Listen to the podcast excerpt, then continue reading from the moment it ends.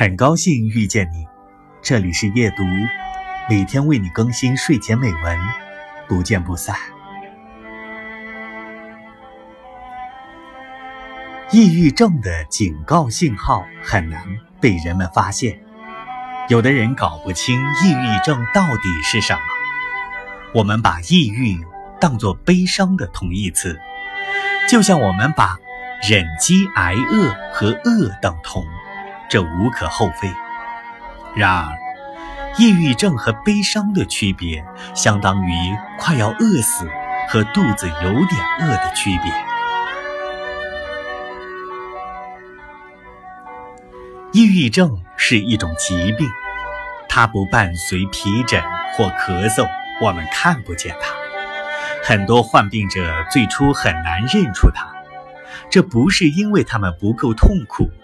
他们很痛苦，但这种痛苦的感觉似乎是无从辨认的，或者容易与其他东西混淆。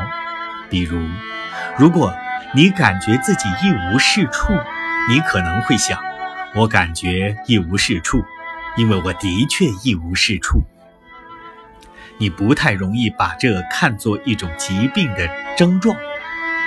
受低自卑和疲惫感的影响。